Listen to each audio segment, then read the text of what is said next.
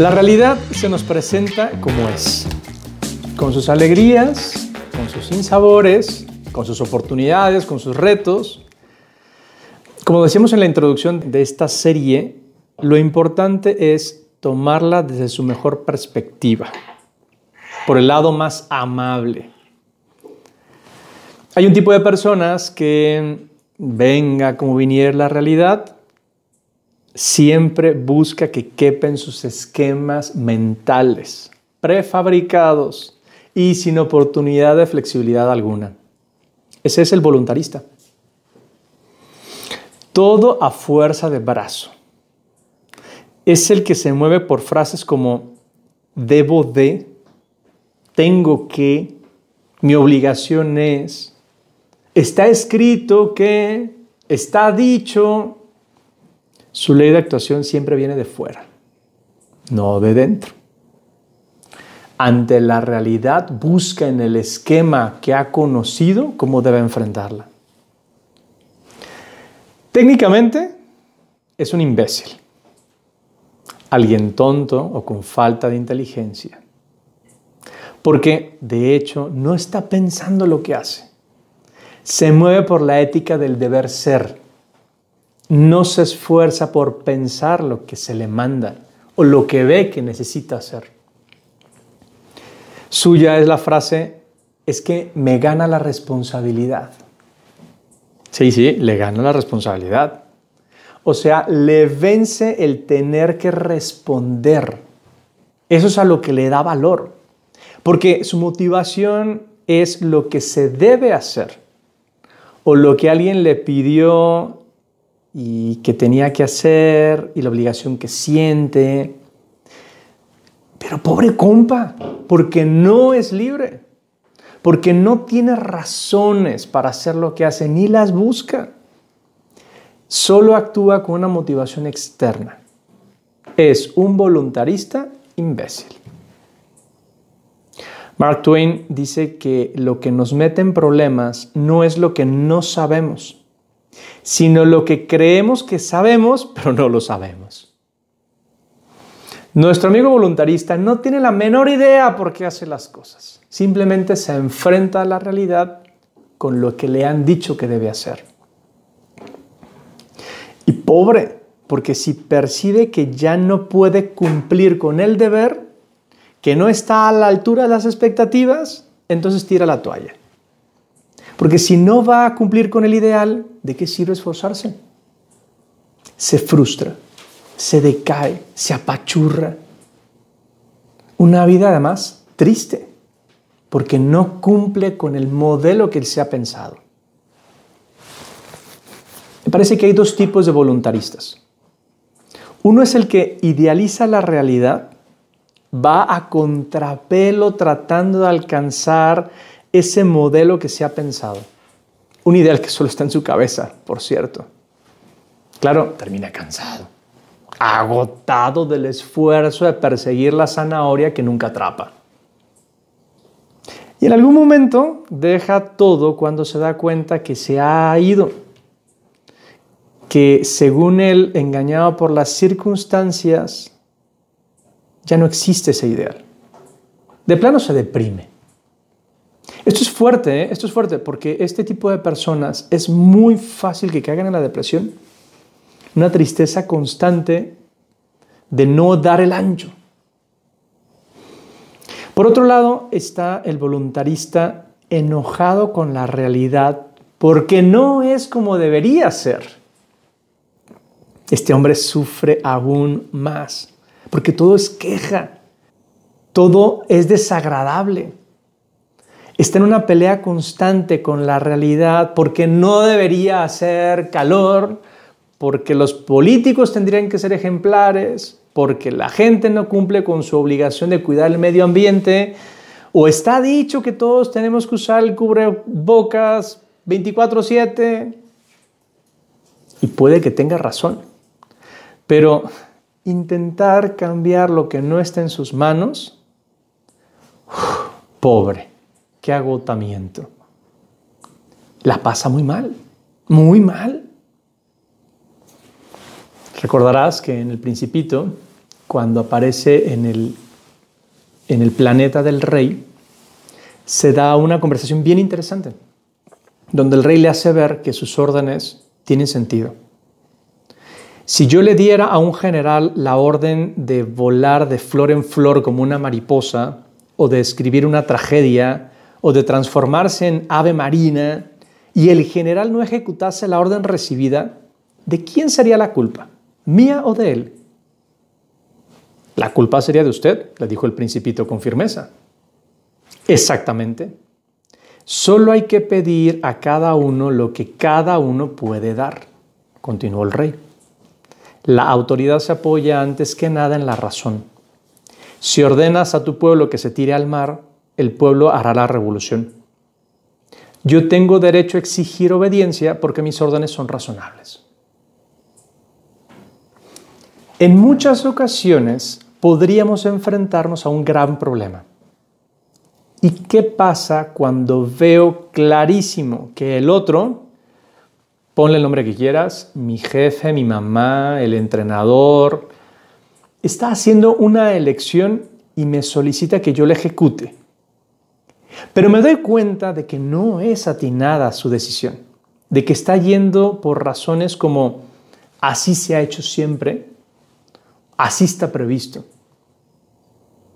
Pues es mi deber mostrarle la realidad de su mala elección, ayudándole tal vez en ese razonamiento, sin humillar, contacto, porque me doy cuenta que él es el voluntarista y que como yo le siga, estaré arrastrándome con la misma corriente. Ahora, si no me escucha, si insiste en su determinación, el que obedece no se equivoca. Y lo realizo tal como me lo pidió.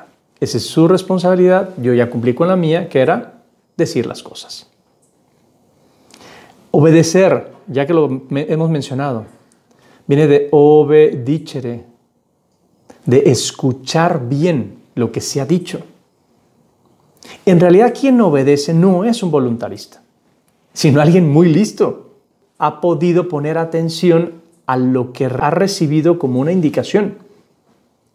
Claro, el que obedece hasta cierto punto está salvado del voluntarismo. Porque entonces aquello que ha escuchado, como decíamos anteriormente, y no le suena, pues su deber en todo caso es decirlo.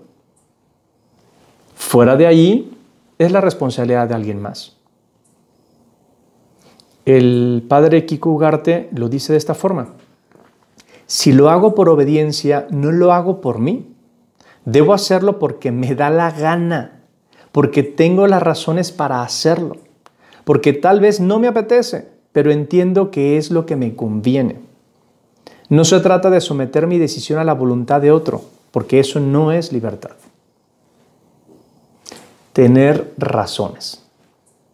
Y aquí viene la segunda parte de esta explicación. ¿Cómo salir del voluntarismo? Lo primero es no seguir la orden. No, pensarlo. ¿Qué me conviene? No qué debo hacer, sino qué es conveniente, qué es adecuado, qué es verdadero, qué es bueno. Incluso qué me satisface. Pongo en juego todas mis capacidades. Actualmente tenemos el mayor torneo en América Latina de béisbol, la Serie del Caribe. Incluso allí se nota cómo hay beisbolistas que de plano no son buenos bateadores, porque intentan pegarle a todo lo que pase delante de ellos. No importa si viene alta, demasiado baja o fuera del home.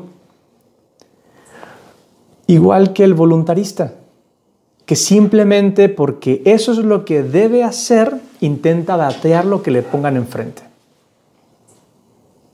Y es que hay que reconocer la situación si hay envasados, si este pitcher ya me la ha jugado, si vamos en primera o sexta entrada, pensar la pichada, no batear todas las bolas.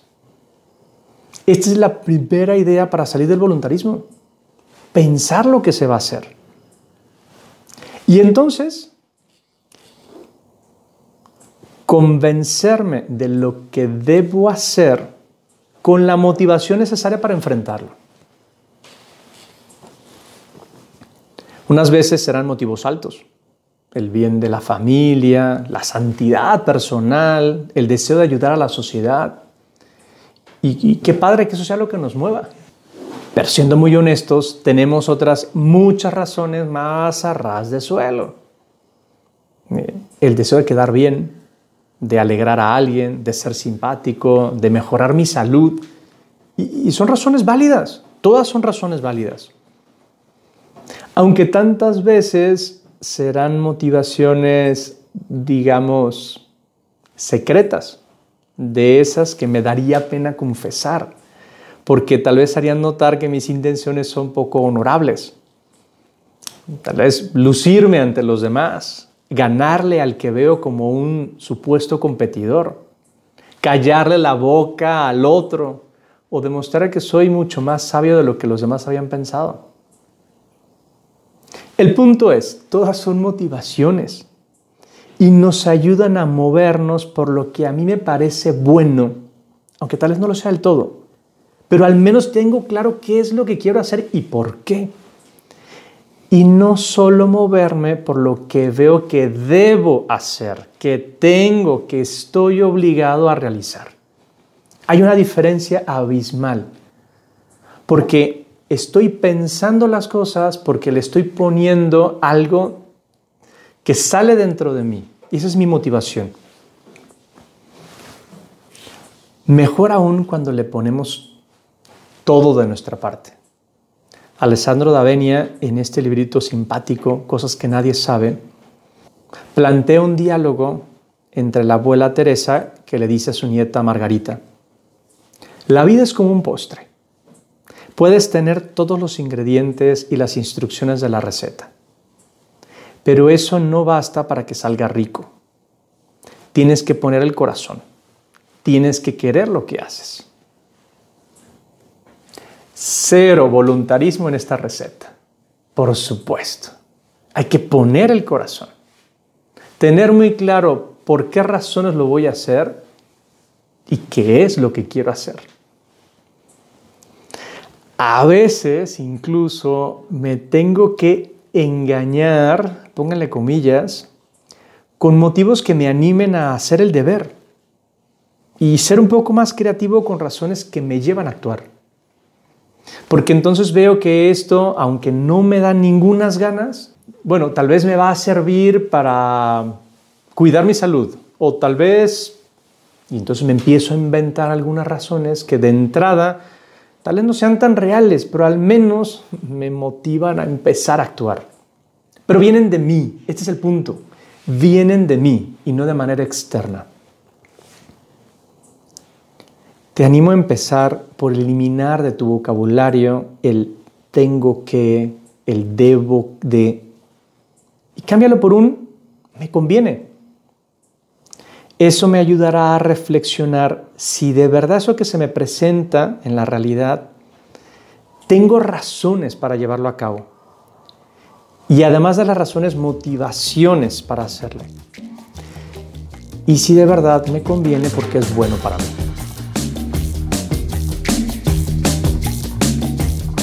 Cuéntame, ¿qué te pareció este tema?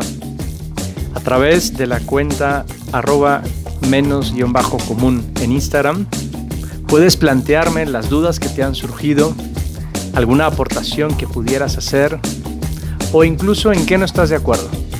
Me encantará saber de ti.